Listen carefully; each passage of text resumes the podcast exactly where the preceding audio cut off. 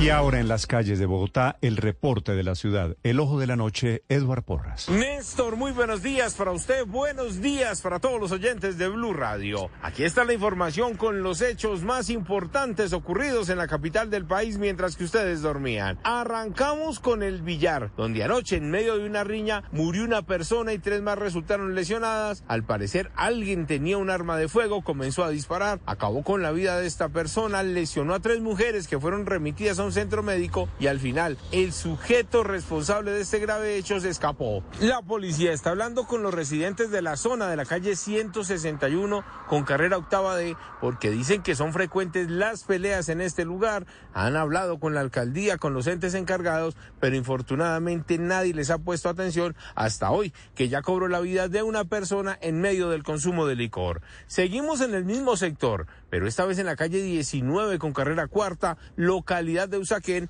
en el seminario Valmaría.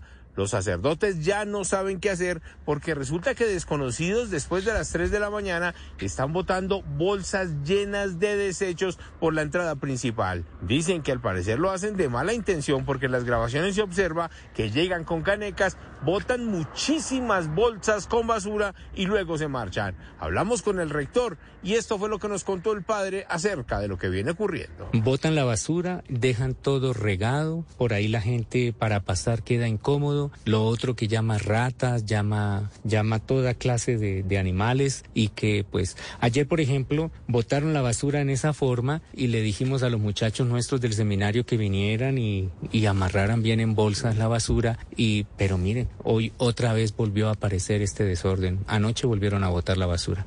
Dice el padre que además de la aparición de roedores, de lo feo que se ve eso frente a la entrada del seminario, pues también teme por las multas que le pueden acarrear por culpa de la basura que están dejando otras personas en la madrugada. Edward Porras, Blue Radio. Estás escuchando Blue Radio.